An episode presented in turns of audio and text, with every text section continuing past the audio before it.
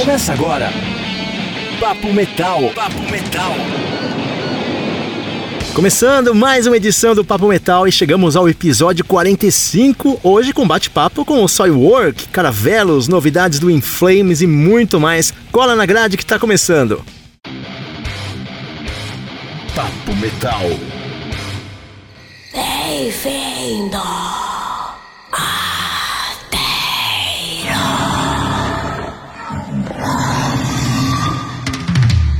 Caravelas é uma banda formada em Recife que tem o Glauber Oliveira como guitarrista, o Leandro Cassoilo nos vocais, Daniel Félix teclados, Emerson Dácio baixo e o Rafael Ferreira na batera. Eles fazem um prog metal bem diferente com muitos elementos de música brasileira, além de jazz, música clássica, folk, é uma doideira. Eles lançaram recentemente o Intermundos, terceiro álbum da banda depois de 12 anos, e que também traz diversas participações especiais como da Daniela Serafim, da Invisible Control, Elba Ramalho também, muitos outros artistas, ficou bem bem legal esse álbum. E eu conversei com o Glauber Oliveira, guitarrista, fundador da banda, para saber mais detalhes. Vamos ouvir. Eu queria começar perguntando sobre o Intermundos, porque ele foi lançado depois de 12 anos, né, do último trabalho de vocês.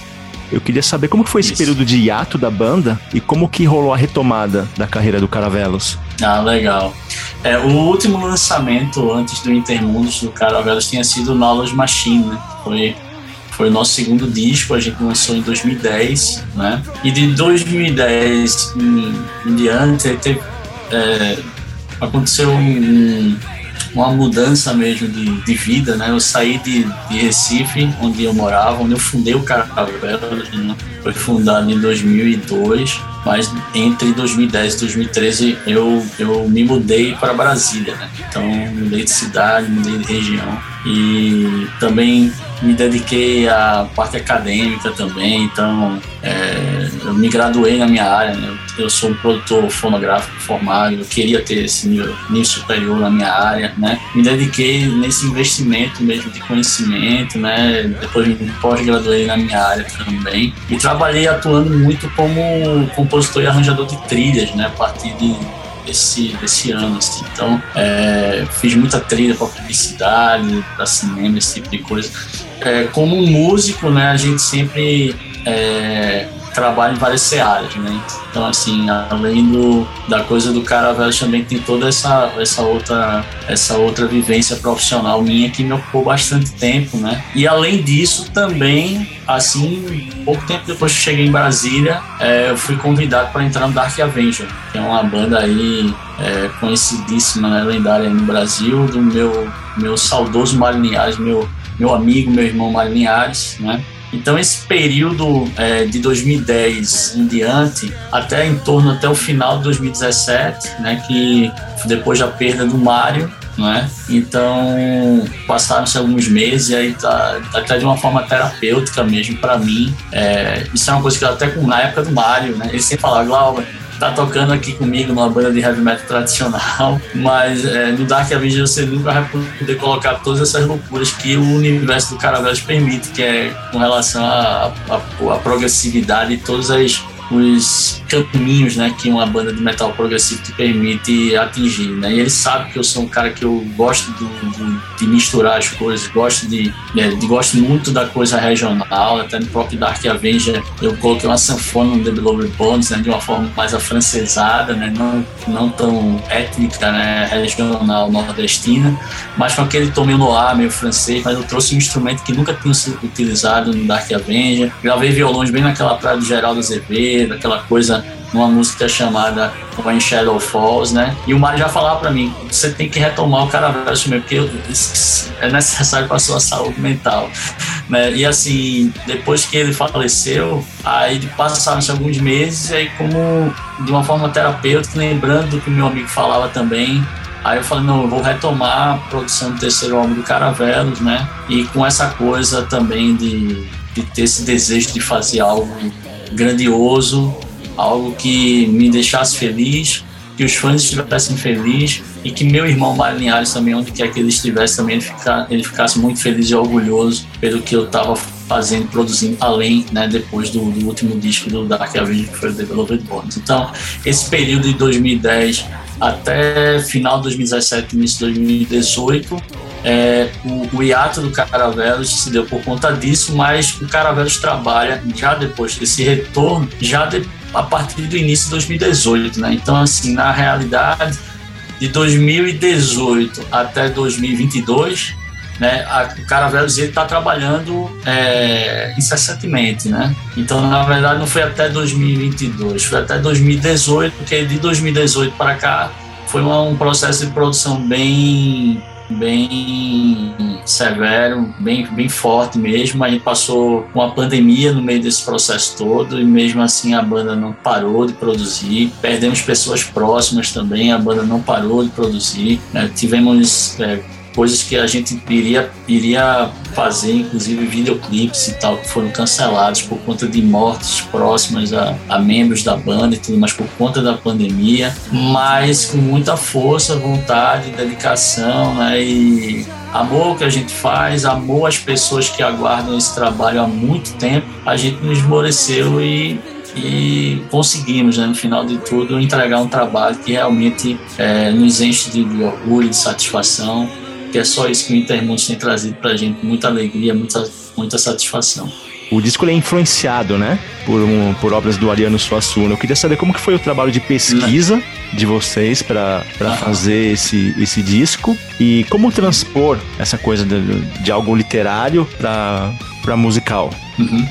É, é, o Intermundos, o, o, o, álbum Intermundos, ele, ele, ele não é baseado em nenhum livro que o Ariano Suassuna tenha escrito, né? O Ariano Suassuna, além de escritor, ele foi um grande entusiasta da cultura, né?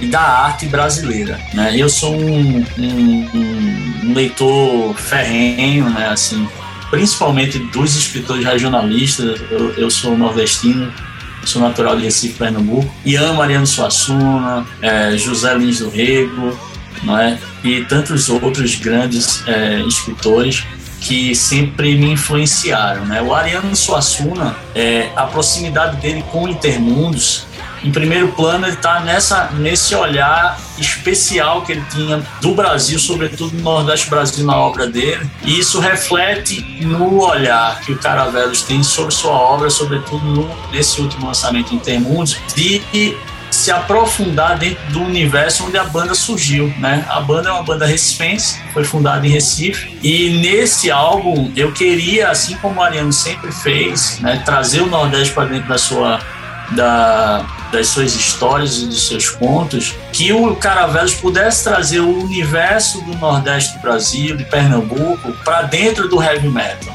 Né? Então, o Intermundos é um disco que ele vai além só do heavy metal, ele vai além só de um disco de rock. Ele é uma ode à música pesada feita no Brasil, com o intuito de se fazer algo que seja nosso, né? que faz parte da nossa vivência, sobretudo das pessoas que fazem parte dessa banda, né, eu que fundei essa banda, mostrar que essa banda ela tem uma identidade própria né, e que carrega com muito orgulho isso. Isso é uma coisa muito evidente na obra de Ariano também. Então, no primeiro plano, a referência dele para o nosso trabalho já está nesse ponto. Além disso, também, musicalmente, é, o Ariano ele foi o fundador do movimento armorial, José. Não sei se você já ouviu falar no movimento armorial, mas foi uma tentativa de se instituir no Brasil uma arte propriamente nossa, baseada na influência da cultura europeia trazida pelos portugueses e já também filtrada, já trazendo alguma coisa até arabesca, né, por conta da invasão árabe na Península Ibérica, quando os portugueses chegaram junto com toda aquela questão da música erudita, dos elementos do medievo europeu que Portugal trouxe para cá, já trouxe também um pouco dessa coisa é, árabe também. Então, no Nordeste, você percebe certas melodias, certos né, aqueles aboios sertanejos, aquilo ali tudo tem influência de música árabe, que na verdade é uma música que influenciou a música portuguesa. É, a gente pode trazer como exemplo o fado, né? Tem muito da coisa da, das melodias árabes ali, né? E Portugal trouxe isso pra gente. Então, hum. a gente percebe que ele criou, ele chegou para amigos do Conservatório Pernambucano de Música, né? E, e colocou isso em cima da mesa como uma grande ideia e se formou dentro do, do conservatório o Quinteto Armorial, né, que eram professores, alunos do Conservatório Pernambucano é, de música que tiveram né, e puxaram para si essa ideia que Ariano criou. Então, musicalmente também, no som do Caravelos do Intermundos, a gente vê coisas como a Rabeca, que assim como no Quinteto Armorial, que em vez do violino, embora fossem, músicos na época, né, é, que é, tinha é, tocavam com violino e todos aqueles instrumentos de uma orquestra tradicional, no Quinteto Armorial eles substituíram. Então, pegaram toda aquela ideia de música antiga, música medieval, em vez de um violino, colocou uma rabeca. Aí incrementou um pífano, em vez de uma flauta tradicional, colocou um pífano, né? E, todas aquelas levadas e outros ritmos pernambucanos, como o caboclinho, que, que, que, que existe, está no, no Intermundo também, um dos ritmos que a gente trouxe de forma inédita, né? Nunca antes uma banda heavy metal trouxe um estilo, o estilo caboclinho para dentro do heavy metal, a gente trouxe no Intermundos também. Então, outro, outra grande influência de Ariano no, na nossa obra está nessa questão do olhar, do pensar enquanto música. Não, eu posso ter influência da cultura europeia dentro da música brasileira, mas trazendo também coisas que são nativas nossas. Então, para o Caravelos, a gente pegou essa ideia do movimento armorial e dentro, obviamente, dentro da nossa linha, que é um, de um som pesado, a gente agregou isso também. Além disso também, e aí sim, talvez por conta da capa, de estar na capa, algumas pessoas pensam que é uma obra baseada em algum livro de Ariano, mas não é. Existe uma homenagem que a gente faz é, na capa do Intermundos, né? Existe uma fera, né? É um, uma, uma besta com vários animais aquilo ali é a personificação da morte, não é? É uma alegoria poética criada por Ariano Suassuna que representa a morte. O que é que ele fez? Ele pegou vários animais que representam a morte para o sertanejo. Então ele pegou a onça, que é um animal mais temido do, do sertão brasileiro, né? É, trouxe para dentro de, dessa, vamos dizer assim, desse caldeirão que ele que, é, onde ele queria personificar a morte. Ele trouxe dois gaviões, que também são aves de rapina tradicionais do Brasil, do Nordeste do Brasil. Trouxe uma cobra com a serpente coral, não é? E trouxe um carcará, não é? Cada um deles tem um nome. E o que cada animal desse representa, ele representa um tipo de morte. Então todos eles formam a morte como um todo. Por exemplo, os dois gaviões, Caintura Malermato, as serpente coral é a vermera. A onça é a caetana, que se transforma em índia de etnia cariri, é? E existe o sombra e fogo, que é o carcará que está no dorso da, da, da besta, que é a morte por arma de fogo. Então, cada animal desse representa um tipo de morte e todos eles juntos formam a morte como um todo. Então, a homenagem que o Caravelos faz no termos Ariano Suassuna é o quê? É uma história própria minha, eu criei, todos os personagens foram criados por mim, mas a morte ela se faz presente em um determinado ponto do, do álbum e a morte que aparece para Arteiro na história é a morte criada por Ariano Suassuna. Então, o único personagem que não foi criado por mim é a morte, que é a Caetana, e ela, e ela se apresenta para Arteiro. O que eu quis fazer aí é uma homenagem a Ariano Suassuna, é trazer a morte que Ariano criou como escritor nordestino, como um escritor amante né, do, do Brasil, uma morte que se apresenta para um sertanejo é, de uma maneira que ele entendesse que aquilo é a morte. Né? Então eu faço uma homenagem a Ariano Suassuna nesse sentido. O disco tem muitas participações especiais também, né? É o Barmalho, a Daísa Munhoz, a Daniela Serafim, que eu acho ela monstruosa, cara, Invisible Control. Sim, é fantástica. Como... Ela é fantástica, cara. E super gente boa. Sim. Ela já participou do podcast duas vezes. Ela é sensacional. A Dani é demais. É muito, muito gente boa. Uma pessoa super, super do bem. E uma honra pra gente, assim é, ter a Dani no, no Intermundos, até falei para ela na época. É aquela coisa, José, é, é, eu sou um cara meio bairrista, assim, sabe? Eu, eu amo muito o lugar de onde eu saí, assim. E uma coisa, por ser um disco que enaltece o Brasil, mas sobretudo o lugar de onde a banda saiu, o Nordeste do Brasil, Pernambuco. Eu queria que, dentre as participações, né, por mais algumas internacionais que fossem, ou de nível nacional gigantesco como é o Ramalho da vida, eu queria também que tivesse alguém do Nordeste, mais, é, vamos dizer assim, da, de uma nova, da geração nova, vamos dizer assim, é, que fizesse parte disso. Então, assim, quando a Dani, por exemplo, ela faz a, a própria a morte, né? A Caetana, ela que faz a morte, né? Então, a, na, na música Memento Mori, ela que aparece recitando é, aqueles versos e tudo mais. É, então, assim, para a gente foi um grande presente, né? E fora ela também, uma série de outros grandes artistas, grandes músicos, né, que fizeram a honra, nos deram a honra de participar desse trabalho incrível. Eu achei legal que o trabalho dela nessa música me parece mais um trabalho de atriz. E eu falei isso para ela quando ela participou da última vez, porque a gente tá acostumado a ouvir ela, né, aquela voz monstruosa que ela tem, aquele guturalzão e as fra... e ela tem participação em fragmentos da música, né? Eu achei que. Isso. E eu, eu falei para ela que eu achava legal nela, é, talvez mais a interpretação que ela entrega para as músicas do que a técnica em si, que também é fenomenal. Mas eu falei isso pra ela. E quando eu ouvi o Caravelos, eu falei, meu, será que é a Daniela, que eu sabia, eu tinha visto que ele ia participar, eu falei, será que é a Daniela, né? Essa música? E era, né? É. falei, caramba. Ficou demais, né? Ficou, Ficou demais. demais. Inclusive, ela, ela interpretou. Uhum interpretou de uma forma brilhante, assim. Ficou fantástica a participação da, da Dani. Realmente ficou um, um, um, trecho, assim, de dar medo, né? Que era o que a gente queria, né? sim, né? Que é a morte falando sim, ali pra sim, né? Então, assim, ela, a interpretação dela foi fantástica. Fantástica mesmo. Eu queria falar dessa música um pouco, da Memento Mori, porque uma coisa que me surpreendeu foi o lyric video, né, que vocês soltaram primeiro, e eu tava lá curtindo a música e tal, e de repente entrou uma parte em português. E foi uma coisa que me surpreendeu. E acho que surpreende porque a música tava sendo cantada em inglês. De repente entra uma parte em português, você já fica naquela. Deixa eu ouvir, prestar mais atenção nessa parte. Uhum. E isso vale para Insurrection também, né? Que também tem uma, parte em português. Vocês chegaram a pensar em colocar a música inteira em português? O Intermundos, assim, ele me, ele me, ele me trouxe, me fez pensar a respeito dessa questão linguística no sentido de que, com o aprofundamento com o desejo de entregar algo é, mais íntimo ainda, vamos dizer assim, da cultura brasileira, é, porque não é só a música, né? É, além de todos os elementos inéditos que a gente trouxe nesse trabalho, nessa obra, tem toda uma questão lírica muito forte, assim, né? um mergulho poético mesmo, assim. Então, é, eu entendi que em alguns trechos seria impossível a carga dramática é, daquele trecho musical ele ser tão contundente em outra língua do que seria se fosse realmente em português, né?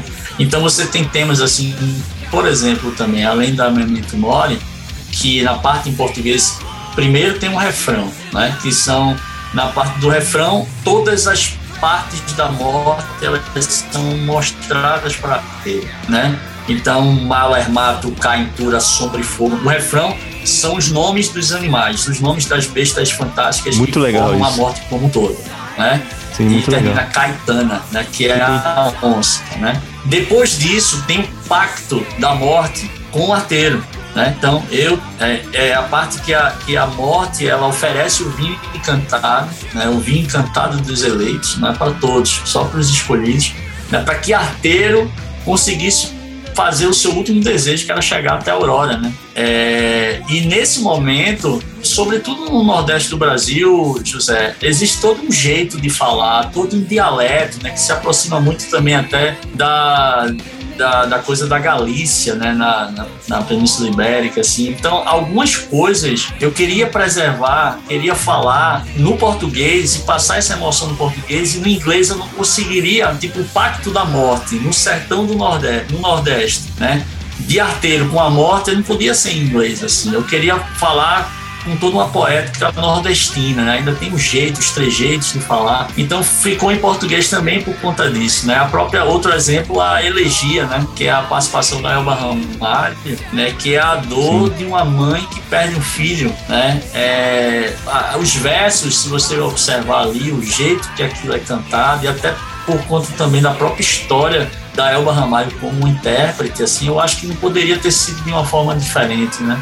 Então, o português ele se fez necessário. E na verdade o que aconteceu é que eu observo, né, e, e, já posso te dizer, inclusive, que isso é uma, isso, isso vai se tornar o corriqueiro mesmo dentro da obra do Caravelos. A língua portuguesa nesse tipo de, de, nesse tipo de blend daqui para frente, do português também sendo enaltecido e para o gringo isso chegando até como um easter egg, despertando interesse que as pessoas lá fora possam querer saber o que significa isso ou aquilo que foi dito Assim como a gente tem bandas como o Rammstein, por exemplo, da Alemanha, que cantam em alemão e nem por conta disso deixam de, de abarcar seguidores e fãs no mundo inteiro. Então, eu acho que é, isso que o Caravelos fez no Intermundos, é por isso que eu considero o Intermundos divisor de águas dentro da discografia da banda, né? E se coloca como um novo bastião, uma forma diferente, porque é diferente das outras coisas que foram feitas em se tratando de música pesada com música brasileira no Brasil, a gente se coloca como uma, uma nova forma de fazer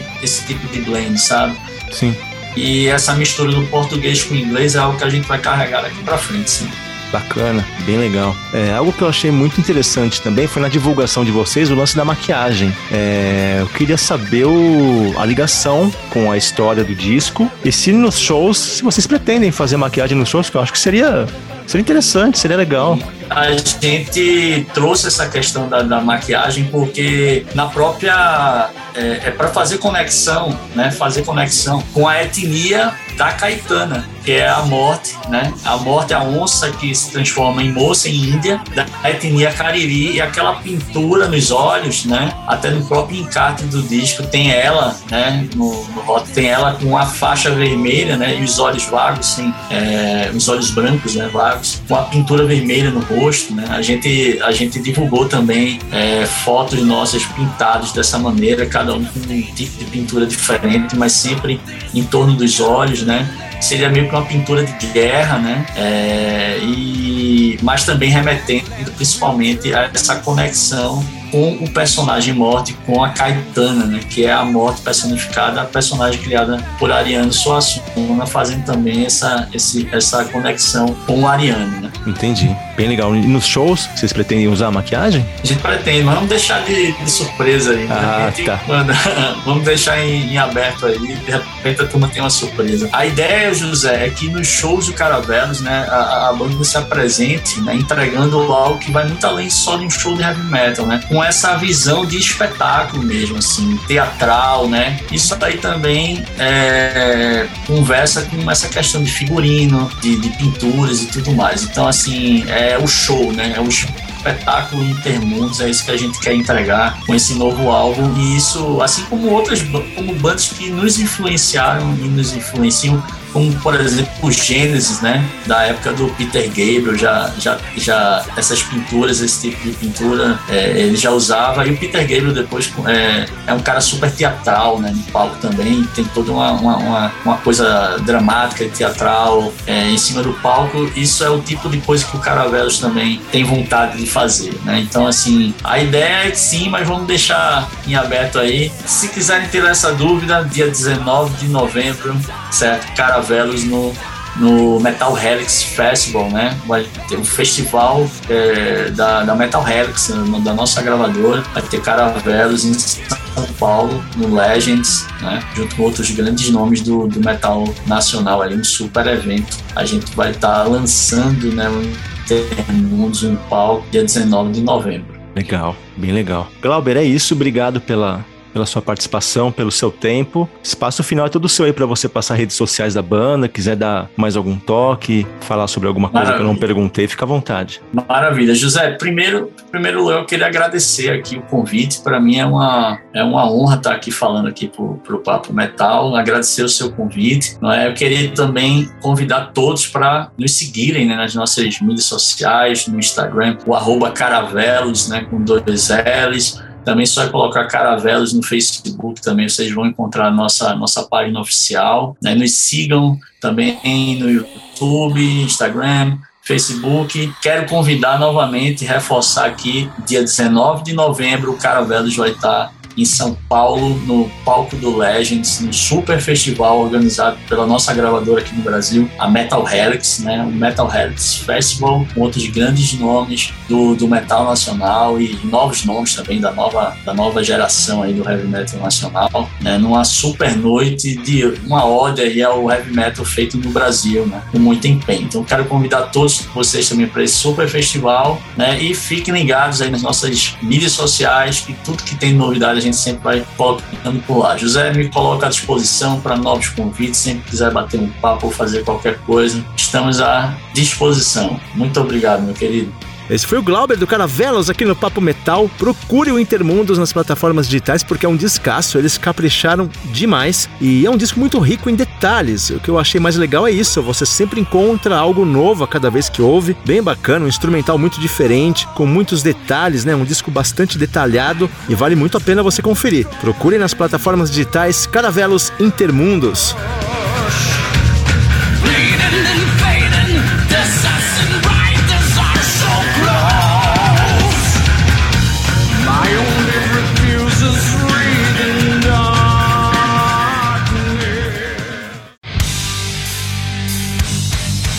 Você está ouvindo Papo Metal.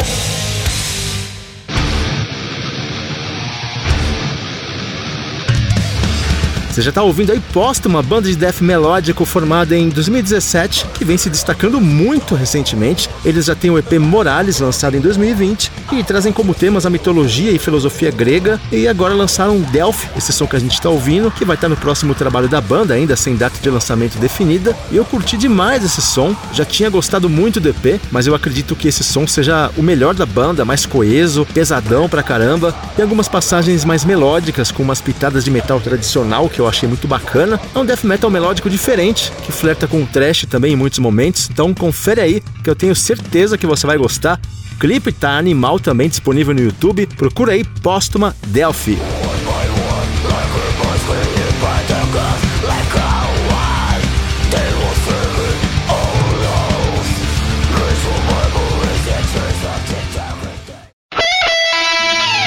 Momento Nuclear Blast South America.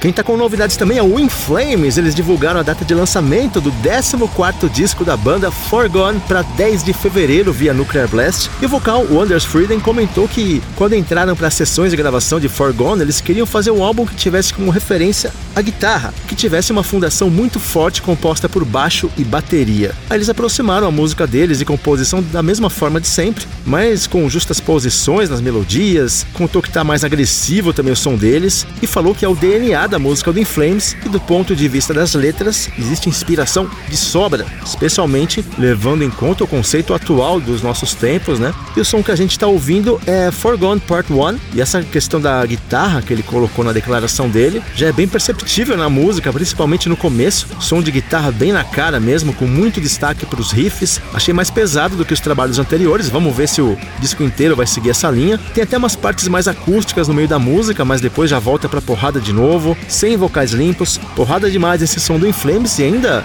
segundo Wonders, eles encontraram o equilíbrio entre passado, presente e futuro do Inflames e disse que é uma nova era da banda. Aguardamos então, anota aí 10 de fevereiro sai Forgone e para ficar por dentro de todas as novidades da Nuclear Blast é só acessar no Instagram arroba Nuclear Blast Records.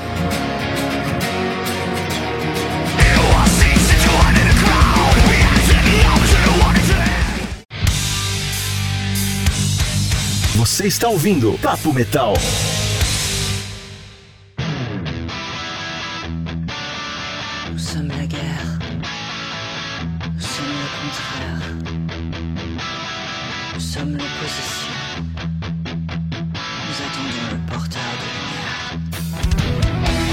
Quem tá de volta com tudo também é o Soilwork, banda sueca formada em 95, que faz um death metal melódico. Ao longo da carreira eles flertaram com outros estilos também. É uma banda que nunca se acomodou numa fórmula. Estão de volta com Overgiving a Thing. Espero que eu esteja, esteja pronunciando corretamente, que é o 12 trabalho de estúdio da banda e que marca a efetivação do baixista Rasmus Ernborn, que já vinha excursionando como membro convidado. E rola um bate-papo bem legal com o Bastian Tusgard, baterista do Soilwork, que falou sobre esse lançamento. Para começar, foi perguntado sobre o processo de composição da banda, né, nesse álbum, porque foi um período de pandemia muito conturbado. Como será que rolou? Vamos ouvir. Yeah, very interesting because it was like right in the middle of the pandemic and um, so we had a lot of time to record the album and, and develop uh, everything Um, we actually recorded uh, during three sessions over a year. So um, yeah, we actually we, we had a lot of time in between uh, to sort of listen back to the songs and uh, reflect on the whole thing, and uh, I think that was very good.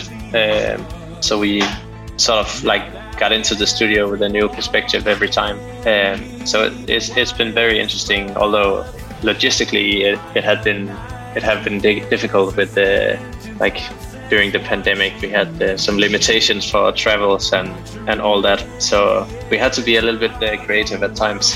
Contou que foi interessante porque rolou bem no meio da pandemia então tiveram muito tempo para trabalhar no álbum, desenvolver as ideias. Foram três sessões de estúdio em um ano, então tiveram tempo para voltar nos sons, refletir sobre a coisa toda, que foi muito bom, segundo ele. E toda vez que voltavam no estúdio, tinha uma nova perspectiva sobre as músicas, Rolaram algumas dificuldades com voos, limitações de viagens, em alguns momentos precisaram usar criatividade. E será que esse disco é o mais progressivo da carreira do Soilwork? Uh, yeah, I think, I mean, the last EP we did, uh, we sort of uh, went a bit prog, I think, especially with the long uh, 16 minute song.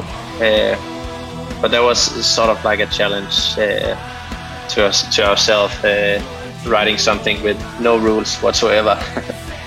but but I think we continued a little bit in that vein. So so there, there's definitely definitely some more progressive stuff on the new album, and and the range of uh, different types of songs is quite wide. I would say. Um, it's, it's a great mix of uh, of everything Ele disse que o EP anterior já tinha sido bem progressivo, coisas mais longas, então soou como um desafio para eles escrever algo completamente sem regras nesse novo trabalho. Com certeza tem coisas mais progressivas, segundo Bastian, foi como uma continuidade do que já vinham fazendo no EP. Tem misturas interessantes, diferentes tipos de sonoridade, isso é bem claro segundo ele. E qual som será que resume ou capta a principal essência desse disco? Vamos ver o que ele falou. Um... I think actually called Dreams of Nowhere. I think that that's pretty much for me personally. That's the essence of the album because uh, we we had this theme of uh, abandonment, which uh, the title translates to. Um, so there's a lot of references for uh, like abandonment, the the fear of being abandoned or abandoning others. And I think Dreams of Nowhere is uh, yeah, it's the essence of that uh, issue. Like the fight between uh, reality and, and uh, escapism. So I think it, it really sums up the whole thing. Segundo Bastian, é Dreams of Nowhere, para ele pessoalmente, representa a essência do álbum porque trabalham muito o tema de abandono nesse disco, que é até a tradução do título, então tem muitas referências sobre isso nessa música. Medo de ser abandonado ou abandonar os outros. Essa música capta essa essência do conceito do disco e tem uma luta entre realidade e escapismo, como se essa música resumisse tudo, segundo ele. Como já falamos, né, o disco foi feito na pandemia, será que isso mudou o Bastian de alguma forma? O jeito de compor, como que ele enxerga a música? Ou o Soilwork só fez o que queria fazer mesmo? Vamos ouvir.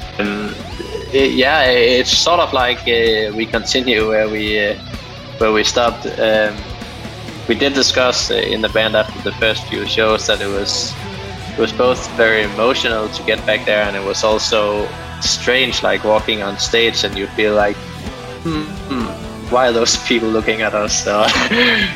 So, so, so it was it was quite funny actually, but but then when you yeah you count in and then you just do what we always did. So so it's yeah, and now I think now I think uh, we appreciate it even more. Not that we never took anything for granted, but it's just yeah after two years or so with no shows and all the, the uncertainty. It, it's so great to be back out there, and yeah, I think there's been some very good chemistry on stage uh, since we got back.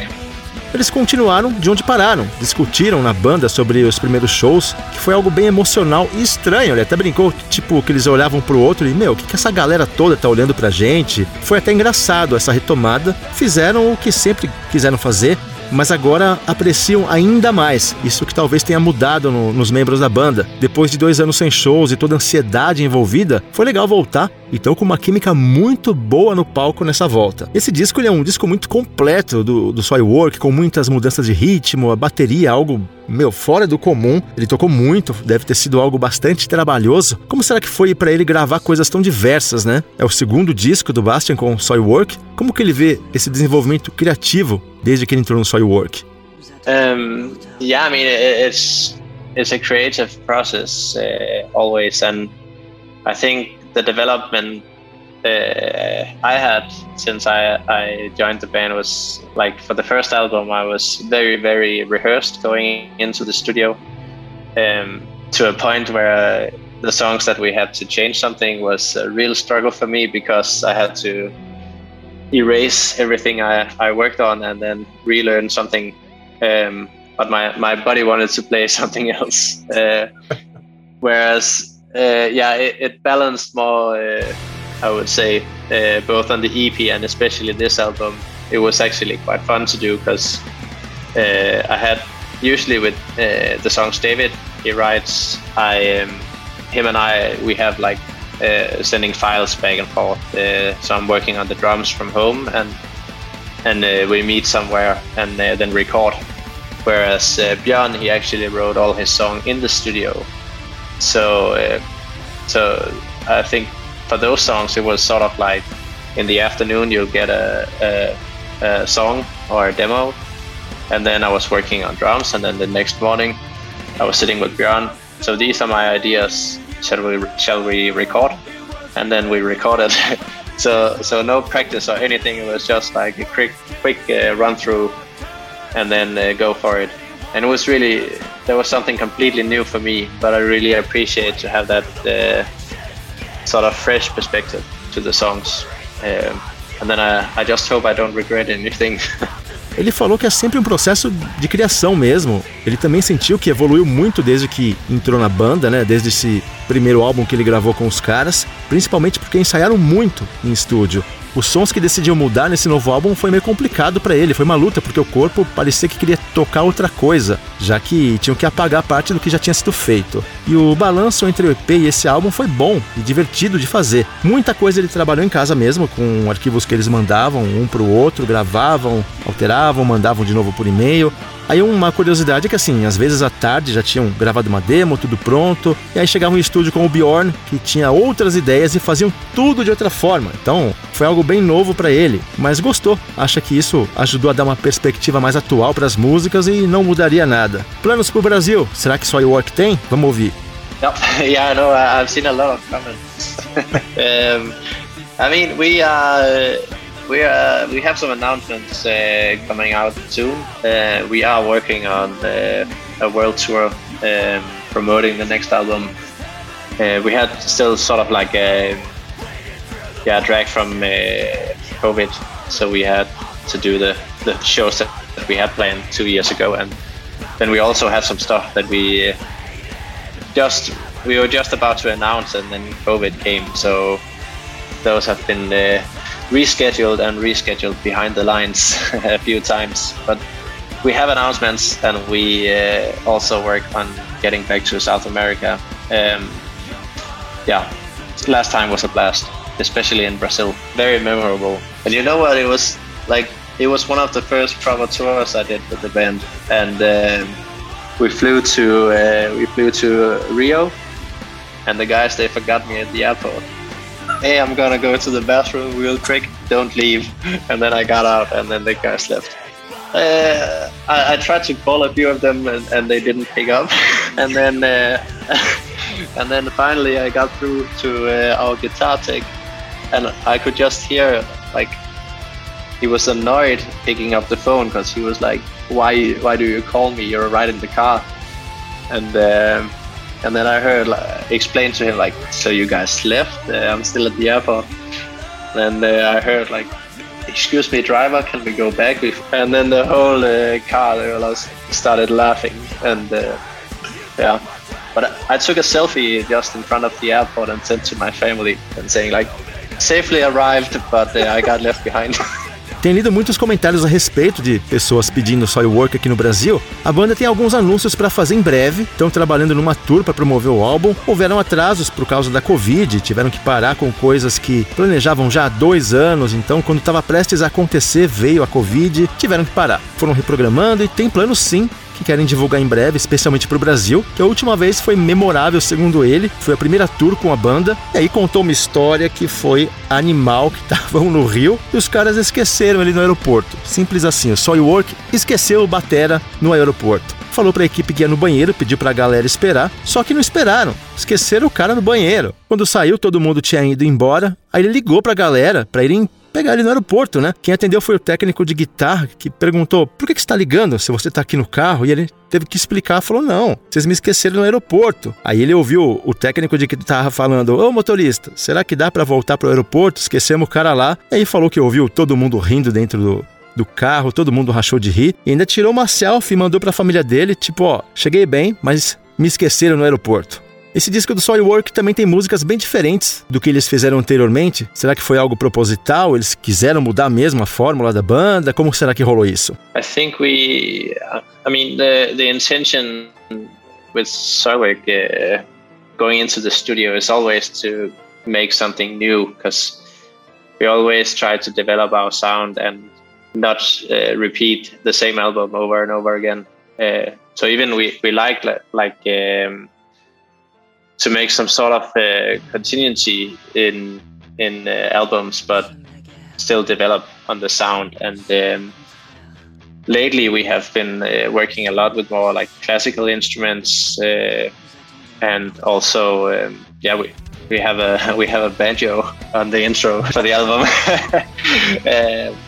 yeah, there's this uh, guitar wizard uh, in the next studio from where we, we record. So we knocked on his door. I was like, "Hey, can you do? Can you play banjo?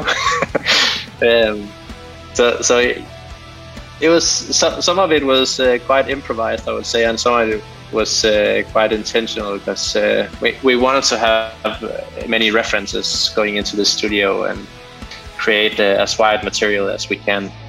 Contou que a intenção da banda sempre que entra em estúdio é fazer algo novo e não repetir o mesmo álbum. Eles têm que mostrar evolução, tem que ter uma continuidade nos álbuns, claro, mas com evolução. Trabalharam mais com instrumentos clássicos, tem um banjo na introdução do álbum, então até brincou, imagina chegar pro guitarrista e falar: "Ô, oh, você pode tocar um banjo?". Foi isso que aconteceu. E foi meio de improviso, mas intencional. Eles buscaram muitas referências diferentes para gravar o melhor material possível. Ele fala um pouco também sobre a formação dele, como baterista, outros estilos que ele toca, até mencionou o filme Whiplash, que aliás indico que você assista na Netflix, que conta a história de um baterista de jazz. Tem um professor bem exigente. Vamos ouvir o que ele falou. Uh, well, I, I came from uh, like uh, music school since I was uh, very young. Uh, also played a few other instruments, but drums were from age 10 and forward. so a long time already. Um, but I, have always listened to a lot of different music. Um, but it was like early teens I discovered uh, heavy metal. So it was like my father, he's a guitar teacher, and it was his uh, guitar uh, student who had a metal band, and they were playing the local venue. So I went there, and the next day I bought a double pedal. so uh, yeah, and then uh, yeah, I was, uh, yeah, how do you say, like a big uh, complaint from the neighbors ever since. it, it is funny with that movie because because um, whenever people are recommending me to watch it, they're always like, yeah, so he he practices until he bleeds, and I'm like, mm, yeah, we also do that uh, all the time, like uh, playing this type of music, but but I, I think jazz and, and metal they are like two of the same in a bit because both genres are very extreme in their own way. But uh, but yeah, yeah, it's it's a matter of, of taste in the end, I guess. what you like.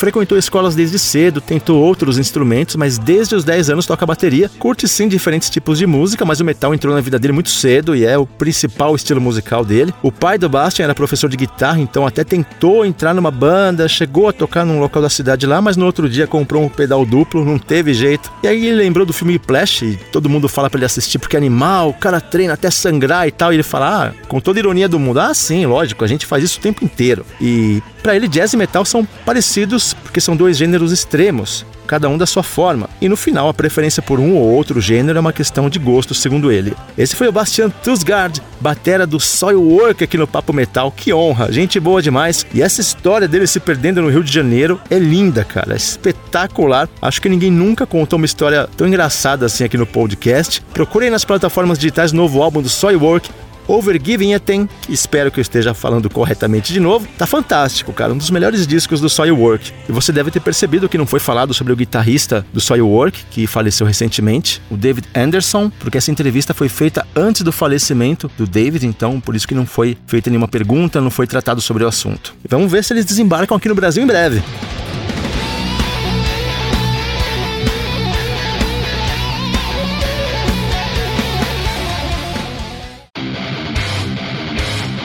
Você está ouvindo Papo Metal.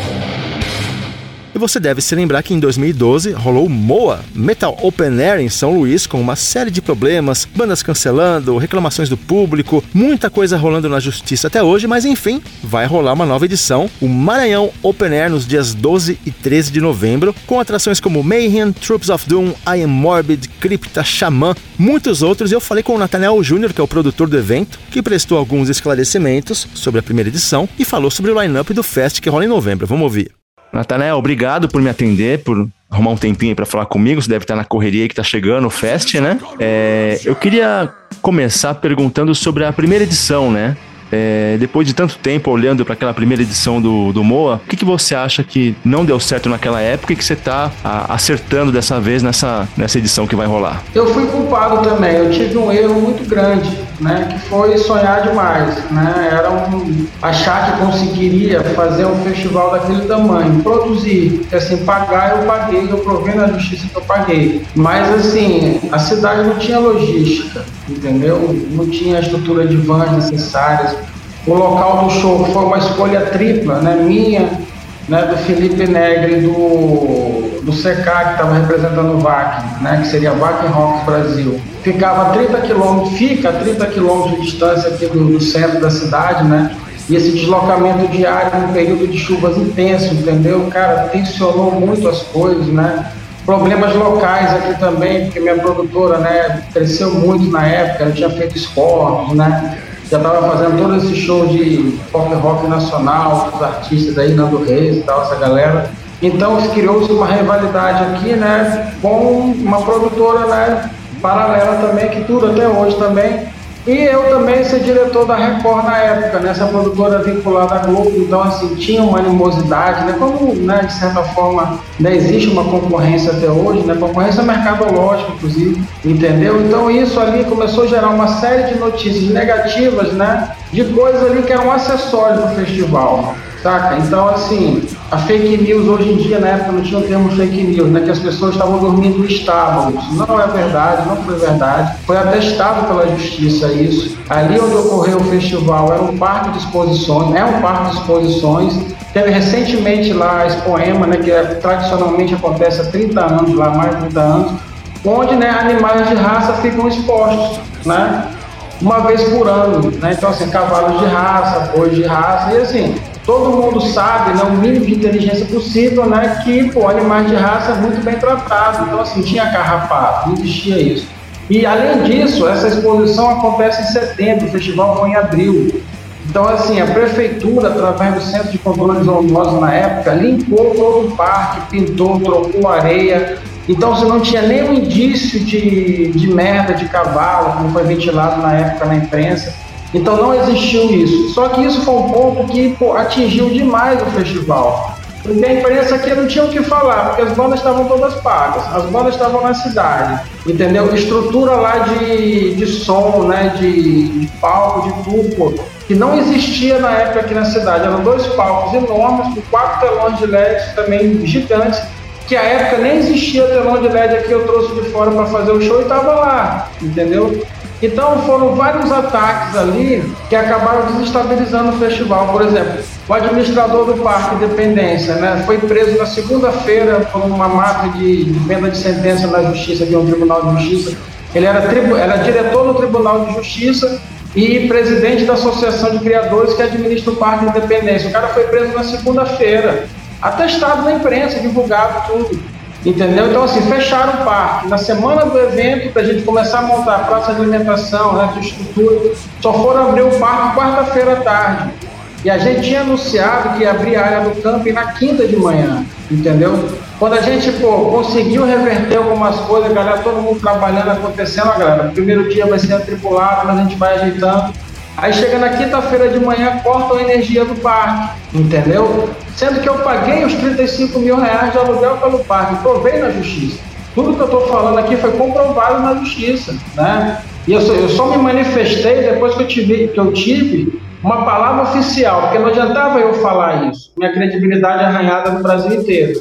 Entendeu? Então, assim, a partir do momento que a justiça testou, eu passei a me pronunciar. Isso causou o quê? A, galera do camping chegando, né, pô, e, e, os ingressos eram todos validados através de computador na época. Então, assim, os computadores todos lá na porta e não tinha energia, entendeu? Foi a energia do parque, controlava as entradas, então ficou tudo escuro, a gente não conseguiu montar. Aí gerou o quê?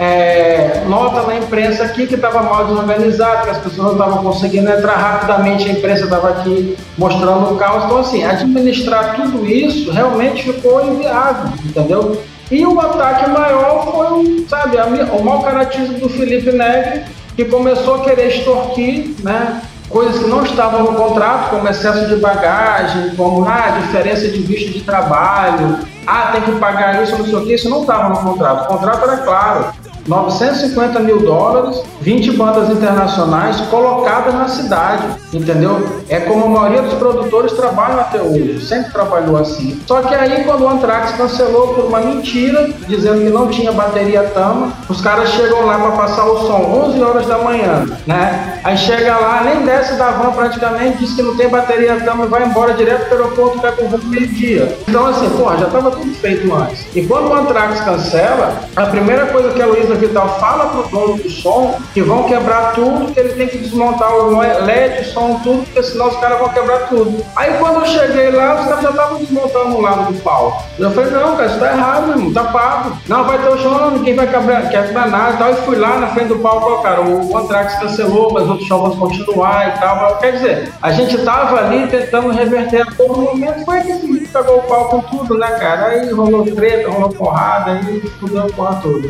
Chegou uma hora que ficou inviável, né? Deixa eu só tirar uma dúvida. É, você falou essa questão do fornecimento de energia.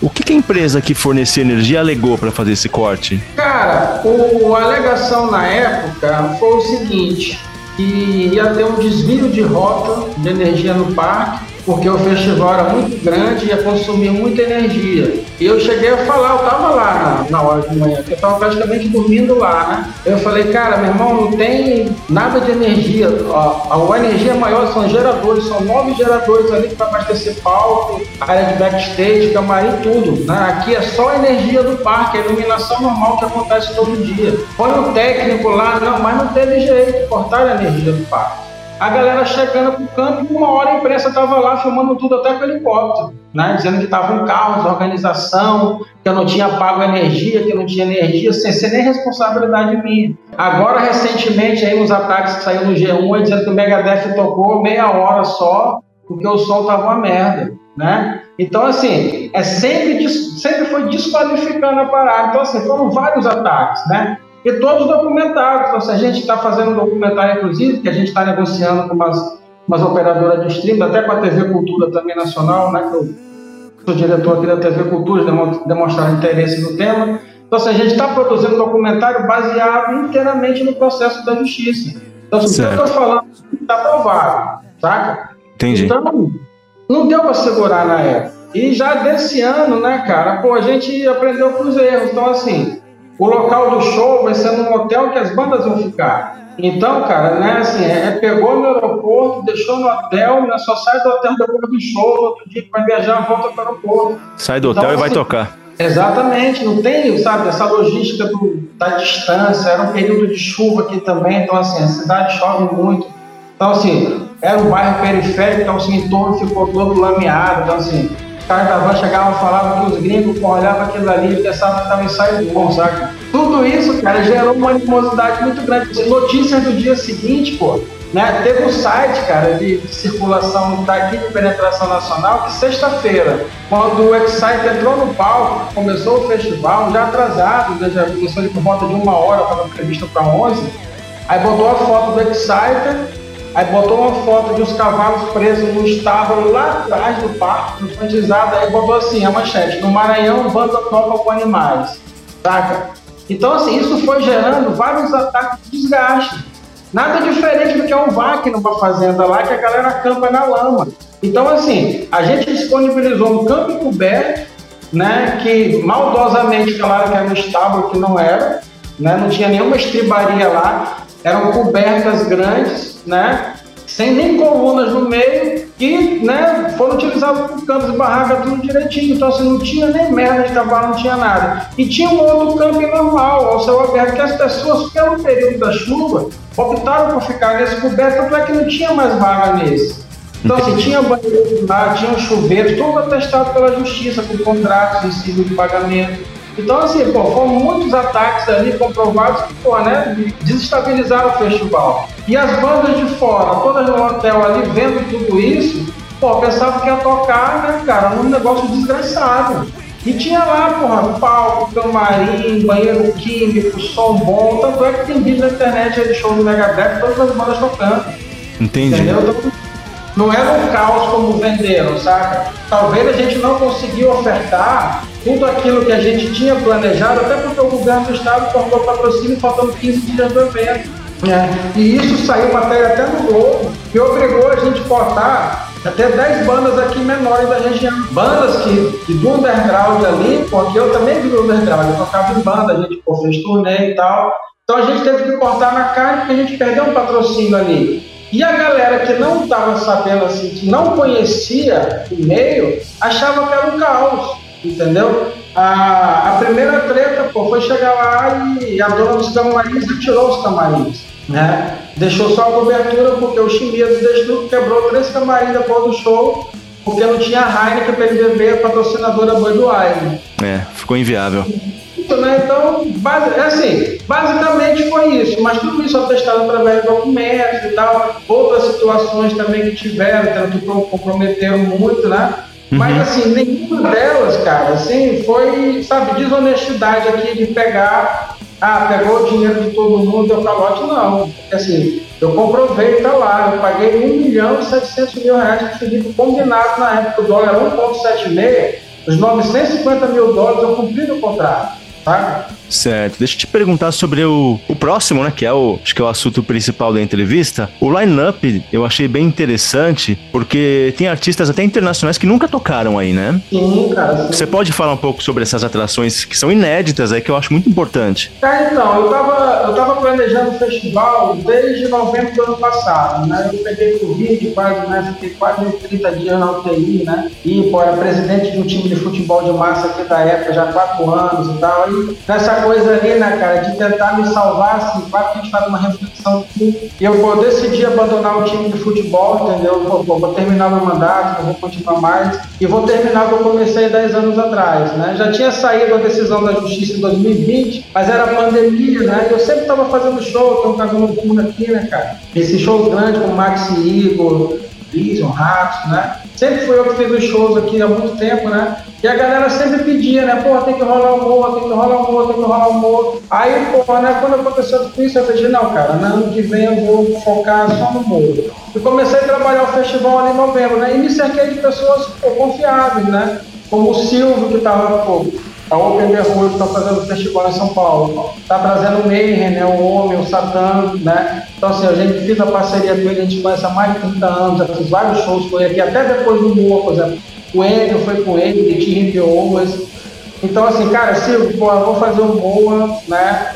E vou fazer pô, mais pé no chão e tal, pô, vamos tentar alinhar um cash aqui, isso já em novembro, dezembro ali, né? Ele conseguiu, né, a gente, pô, difícil conseguir banda ali, né? Dólar caro também, a gente apaixonando tudo isso.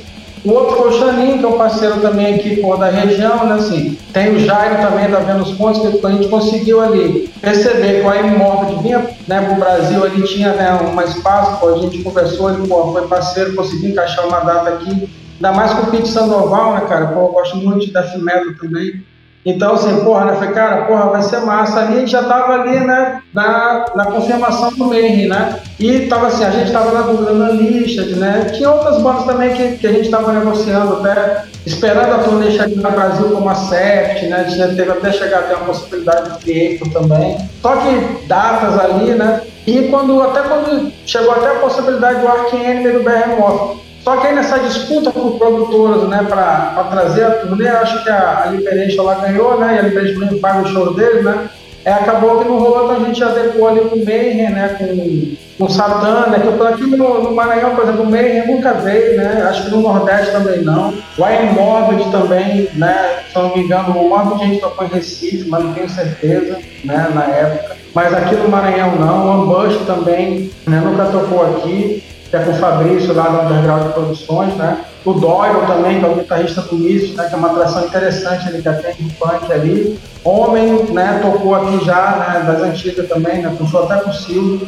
Então, assim, a gente pegou um, um, um ali para as bandas nacionais, como Edu, né, que já está aí, o próprio Xamã, é, o Vazio, né, que é uma banda que está em ascensão no Black Metal Nacional. A gente fez um mapeamento ali, né, cara, que contemplasse ali, né, o Death Metal, Thrash Metal, é, o Heavy Metal tradicional ali, o Power Metal, né, do, com Edu, aquela coisa, e o tradicional como o Satã, o Homem ali, assim, fazer um festival, né, autêntico dentro da música pesada, né. Certo. E você consegue já enxergar o Moa como um evento anual? Ou você está indo passo a passo, degrau por degrau? Assim, esse, essa retomada, cara, primeiro assim, é para tirar um peso das costas, sabe? Porque assim, eu, eu muito relutante, né? Pô, fazer show é estresse pra caralho, né, cara? O produtor, às vezes é um produtor que é chato pra cacete, que, porra, né? Enfim, cara, tem tudo isso ali, isso potencializado com uma porrada de banda, né, cara? Porra, fica um nível assim de, de preocupação, de estresse, né, cara? De, de trabalho muito grande, né? Então, assim, eu fui no festival ano passado, né?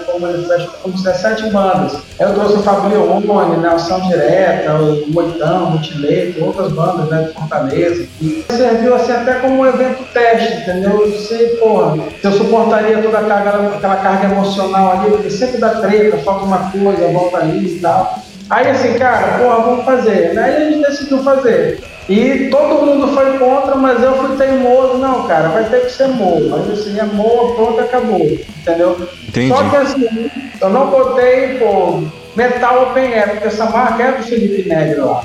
Entendeu? O site era dele, eu não tinha acesso ao site, ele que colocava os anúncios, notícias, entendeu? Porque assim, era uma coisa muito blindada. E, pô, aí o Maranhão foi muito atacado, né, cara? Ficou uma imagem ruim, né? E assim, a gente vai fazer esse e assim, rolou, né, que vai rolar, vai ver como rolou, né? Se, porra, foi tudo bem, foi legal e tal, né? Aí eu vou avaliar se vale a pena fazer, tornar uma edição anual, porque assim, é, eu sou jornalista aqui, né? Eu apresento programa de política, sou diretor né, das principais emissoras aqui do estado né, tem uma, uma vida assim, né, relativamente tranquila, saca? E, pô, mexer com tudo isso, né, cara, então, é um turbilhão de coisas, é um, é, sabe? É, é uma coisa assim que você não, não consegue controlar. É tipo aquele filme do Homem-Aranha lá, quando o Dr. Pop tá tentando manipular aquela coisa ali, acha que consegue ali, que aquela porra estoura, essa porra não tem como controlar, né? Então, assim, a concepção do MOA vai ser um evento de congregar os headbangers do Norte e Nordeste, sabe? É mais ou menos isso, assim. Se o MOA, para mim, criar um sentimento de congregação da rapaziada aqui e tal, acho que a gente continua, né?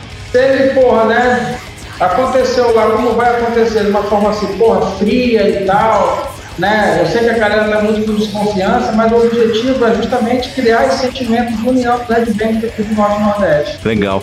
Queria agradecer demais sua participação e queria que você deixasse uma mensagem final pra galera que ainda não comprou o ingresso, que tá afim de ir, ou que ainda tem aquela imagem, né, é, do primeiro Moa. O que você pode falar para essas pessoas para comparecerem, para que seja um evento anual, para que seja um, faça parte da nossa agenda aí de, de shows de metal? Então, cara, assim, a primeira, né, a primeira questão do Moa, cara, eram quatro pessoas, entendeu? estavam por trás ali, né? As três fugiram e se esconderam, fiquei só eu e assim, não me escondi em nenhum momento, sabe? Não pude fugir da cidade como o Felipe fugiu, como outro secar lá nunca mais apareceu, sacou? E não resolvi totalmente ainda, porque assim, ainda está no trâmite de seguro na justiça. Quando eu fui inocentado, eu nunca tinha dado entrada. Porque quando a justiça provou que eu não tive culpa, então assim, me habilitou na entrada no seguro. A primeira coisa que eu fiz foi procurar vários interesses de o doutor Doutos tinha uma ação civil, né, correndo de ressarcimento, entreguei o seguro lá para ele e falei assim, ó, cara, eu não quero um real desse seguro aqui, né? acho que isso aqui tem que ressarcir todo mundo, né, que vem de fora e tal, e tá rolando, né? Aí tá rolando. Então, assim, é, minha intenção nunca foi lesar ninguém, já fiz mais de 250 shows aqui. Né? Canibal, a primeira vez que tô no Nordeste foi eu que fiz em 2004, né?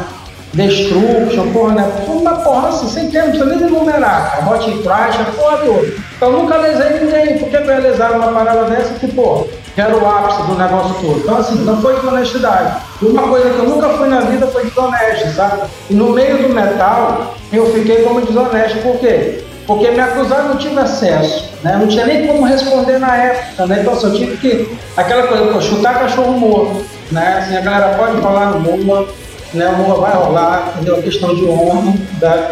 E vai rolar. Esse foi o Nathaniel Júnior aqui no Papo Metal falando sobre o novo Moa. Você pode adquirir os ingressos pelo site Bilheteria Digital. Os valores variam entre 150 e 600 reais, dias 12 e 13 de novembro no Rio Poti Hotel.